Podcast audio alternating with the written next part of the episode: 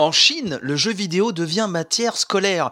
C'est le point .fr qui nous parle de ça et qui nous dit que finalement euh, jouer en jeu vidéo en salle de classe ça peut même être obligatoire hein, notamment dans cette école en Chine on nous parle donc de ce lycée technique Langxiang à Jinan où les élèves sont formés pour devenir des professionnels de l'e-sport un secteur, nous dit le en plein boom mondial. Ça, hein, on le sait, il n'y a pas de problème.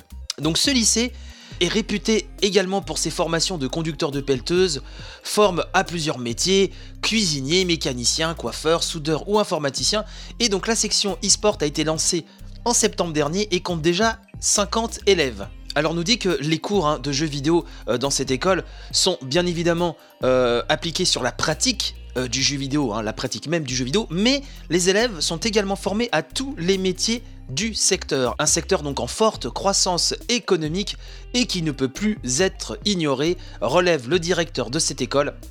Et donc il adapte, son école donc à la situation du marché du travail. Le papier nous explique que selon le cabinet chinois CNG, l'e-sport en Chine emploie 50 000 personnes mais il en faudrait 260 000 de plus pour combler toutes ces offres d'emploi. C'est complètement hallucinant.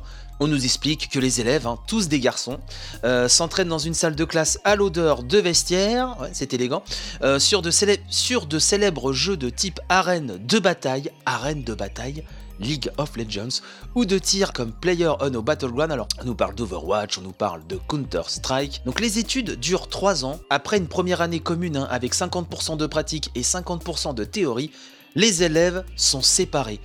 Les meilleurs sont formés pour devenir joueurs professionnels et les autres hein, apprennent la gestion de l'e-sport en tant qu'organisateur de compétition, intendant d'équipe, décorateur de scène pour les tournois, entraîneur, promoteur, etc. Il faut savoir aussi que les frais de scolarité annuels sont d'environ 13 000 yuan, ce qui correspond à 1700 euros à peu près. Nous dit-on euh, qui est un tarif raisonnable euh, en Chine. Et les joueurs les plus doués sont intégrés à l'équipe de l'école et dispensés de paiement. Voilà, donc ça, ça doit motiver les troupes, j'imagine.